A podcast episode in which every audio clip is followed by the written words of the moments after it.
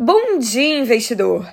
É sexta-feira, 4 de novembro, e a gente começa o dia com o Ibovespa aos 116.900 pontos. O índice fechou praticamente estável ontem, após um pregão de bastante volatilidade. Nos destaques corporativos, o Conselho de Administração da Petrobras aprovou ontem o pagamento de dividendos no valor de R$ 3,35 por ação preferencial e ordinária. A estatal registrou lucro líquido de 46 bilhões de reais no terceiro trimestre, alta de 48% na comparação anual. O EBITDA ficou em 91,4 bilhões de reais, alta de 50,5% no mesmo intervalo, enquanto a receita de vendas subiu 40% para 170 bilhões de reais. No cenário internacional, as bolsas da Europa operam majoritariamente em alta desde a abertura, em reação ao noticiário da China e à espera do relatório oficial de empregos dos Estados Unidos, o payroll. Os futuros de Nova York também registram ganhos. A temporada de balanços da Europa fica no radar dos investidores locais. O Banco Societe Generale reportou lucro menor na comparação trimestral mas superou a expectativa do FactSet. Já os indicadores recém-divulgados no continente europeu ficam em segundo plano. As encomendas à indústria na Alemanha despencaram 4% em setembro ante o mês anterior, bem pior que a projeção de 0,5% de queda. O PMI composto do país que abrange os setores de indústria e serviços, caiu de 45,7 em setembro para 45,1 em outubro, na mínima desde maio de 2020. O PMI composto da zona do euro também recuou, de 48,1 em setembro para 47,3 na leitura final de outubro, a mínima em 23 meses. O índice de preços ao produtor do bloco econômico cresceu 1,6% em setembro ante agosto, em linha com o previsto pelos analistas ouvidos pelo Wall Street Journal.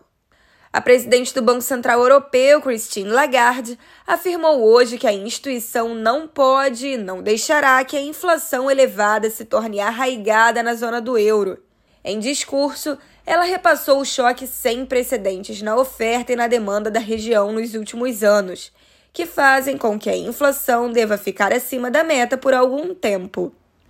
As bolsas da Ásia fecharam majoritariamente em alta, ante nova possibilidade de relaxamento da política Covid-0 na China. Em retorno de um feriado, a bolsa do Japão foi a única que fechou com perdas, digerindo balanços corporativos. A partir de fontes não mencionadas, a Bloomberg reportou que Pequim poderia relaxar restrições para companhias aéreas na política Covid-0. A mesma agência de notícias disse que autoridades de auditoria dos Estados Unidos concluíram antes do previsto uma primeira rodada de inspeções em empresas chinesas.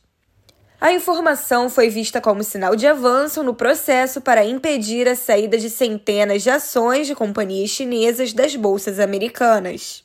Porta-voz do Ministério das Relações Exteriores da China, Zhao Lijian afirmou que não tinha conhecimento de um relato da imprensa de que a China estaria preparando um plano para acabar com suspensões de voos.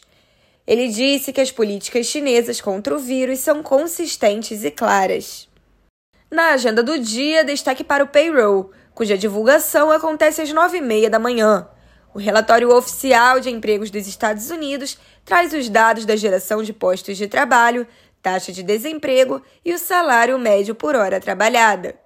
Por aqui, o diretor de política monetária do Banco Central, Bruno Serra Fernandes, palestra em evento da Bradesco Asset às 9 da manhã. Na temporada de balanços, a SLC Agrícola divulga o balanço trimestral após o fechamento da bolsa. Dando uma olhada nas cotações, são quase 8 e 10 da manhã e o índice da Inglaterra avança 1,25%. O índice alemão avança 1,45% e o índice francês avança 2,15%. Em Nova York, os índices futuros avançam entre 0,55% a 0,92%. Já o índice VIX futuro, mais conhecido como índice do medo, recua pouco mais de 0,5%. Entre as commodities, o petróleo Brent avança 3%, enquanto o WTI avança 3,4%. Entre as commodities agrícolas, a soja sobe 1,1%, o milho sobe 0,6%, enquanto o trigo avança 1,3%. Quanto aos criptoativos, o Bitcoin avança 1,7%, enquanto o Ethereum sobe 2,8%. Pessoal, eu fico por aqui. Mais notícias você confere às duas e meia da tarde no YouTube da BRA com o Minuto Trade News. Eu sou Isabela Jordão. Bom dia e bons negócios. O Bom Dia Investidor é uma produção do Trade News, seu portal especializado de notícias de mercado. O Trade News é um oferecimento das assessorias BRA e BS.